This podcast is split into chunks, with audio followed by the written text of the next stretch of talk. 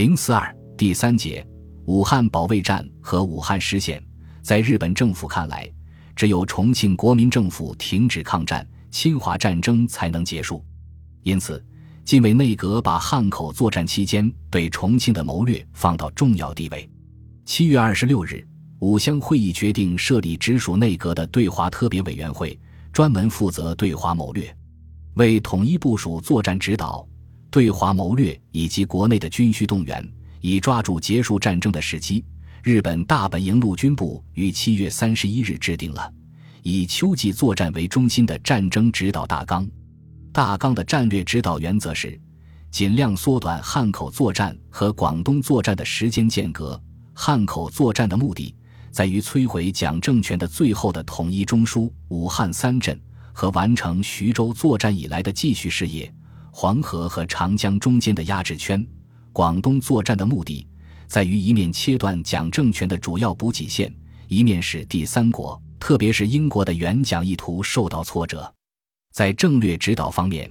提出在攻击汉口前以及在攻击广州后，会捕捉到诱降停战的机会。预料国民政府和某第三国会相继提出合议。与此同时，日本大本营陆军部开始调兵遣将，整备进攻武汉的兵力。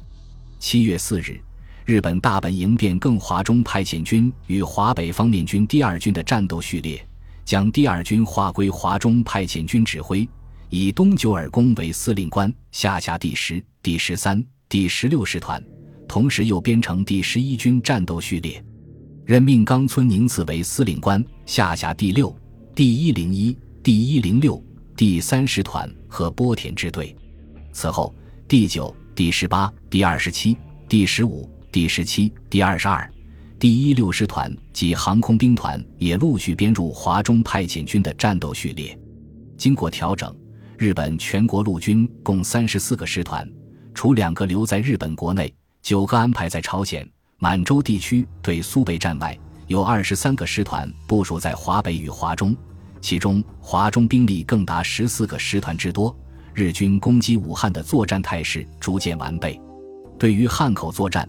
日本陆军部早在四月初即派员着手研究，至五月底，方案已趋于成熟。其要点是。先占领安庆，建立机场及后勤补充基地。新编成的第十一军担任长江沿岸作战，第二军担任淮河流域作战。七月十四日，编入华中派遣军各部先后进入预定地域。派遣军发出中之作命甲第一号，令各部于次日起进入临战状态，并给各军增配了野战炮兵、高射炮兵、工兵等机械化部队。汉口作战是日本陆海军的联合作战。七月三十一日，华中派遣军司令官田俊六同日本中国方面舰队司令长官及川谷之郎签署协同作战备忘录。双方约定，华中派遣军以第十一军由扬子江方面，以第二军由大别山路方面进行作战，在攻占武汉地方要地同时，尽可能大量消灭敌人。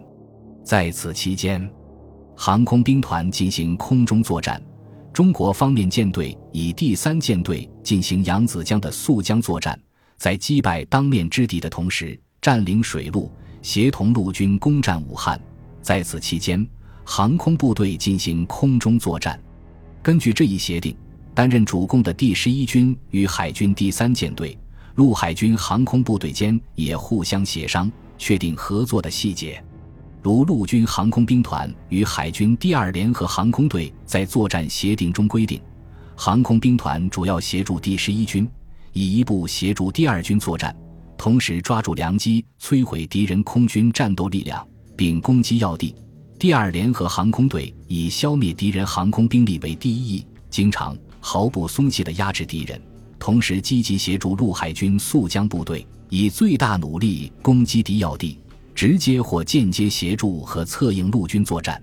航空兵团出动三个飞行团、侦察、战斗、轰炸机共二百二十三架；第二联合航空队出动各种飞机一百七十四架，另外还有三十六架水上飞机和三十架远程轰炸机协助攻击。按照日本大本营的统一部署，参与汉口作战的各路日军于七月中旬开始逐步向预定地点集合，分头向武汉方向攻击前进。第二军的第三、第十、第十三、第十六四个师团集结在安徽的泸州附近；第十一军的第六、第一零一、第一零六等师团则溯江西上，向黄梅、九江攻击，并于七月二十六日攻占九江。此时，日本关东军在张古峰与苏联红军发生冲突，引起日本大本营的高度重视，汉口作战一度被推迟。八月中旬日。苏双方各自妥协，事态逐步平息后，日本大本营于八月二十二日正式发出向武汉进攻的命令。华中派遣军应协同海军攻陷并占据汉口附近的要地，在此期间务需大量击败敌人。华北方面军应策应华中派遣军的作战，努力牵制敌人。海军方面也令有关舰队协同陆军攻占武汉。至此。日本的汉口作战开始全面发动。随着战场形势的变化，中国政府为保卫武汉，在军事上也做出了积极部署。据王世杰记载，还在六月初，武汉保卫战刚拉开序幕时，蒋介石便在六月三日的国防最高会议第八次全体会议上提出，军事前途今后之决战地域将在平汉路以西、大别山脉以北，至于开封、郑州等地。已在大平原中将不固守，免受无义之牺牲。蒋先生并为武汉可固守。当时军事委员会将武汉卫戍总司令部改编为第九战区，以陈诚为司令长官，辖薛岳第一兵团和张发奎第二兵团，共二十七个军，负责长江南岸作战。第五战区负责江北方面作战，以孙连仲的第三兵团。李品仙的第四兵团为基干，辖二十三个军。长江以北的田家镇要塞部分及武汉卫戍司令部仍归第九战区指挥。徐州弃守后，李宗仁令孙连仲兵团集结在商城侧击向西进攻的日军，令淮南兵团集结在桐城、霍山、六安等地阻击敌人西进，并指出，无论情况如何变化，需固守大别山根据地。军。委会对江南战区已发出训令，令第九战区以主力在广济、平井关一线占领阵地，置重点于武胜关、麻城、广济，待机转移攻势，并派一部于信阳、宿松等要点协助第五战区制敌西进。另在江防、湘赣边区等处都一一派兵防守。六月八日，军委会颁发武汉保卫战的总体计划。首先确定这次战役的方针是，以拒歼敌军于武汉附近之目的，应努力保持现在态势，消耗敌军兵力。最后需确保大别山、黄麻尖主阵地及德安、若溪、新潭铺、通山、汀四桥各要线。具体要领是：第五战区应以现在态势，确保大别山主阵地，积极击破沿江及豫南进犯之敌。在广济和豫南两个方面调派主力，构筑阵地，阻敌西进；再派遣部队开展游击战，破坏交通，袭扰敌人。第九战区应极力维持现在态势，并需确保德安、若溪、新潭铺、通山、汀四桥要线，以维持全军后方，使尔后作战容易。在南浔路星子方面，瑞武公路两侧、阳新河以南、通山附近设置重兵，阻敌前进。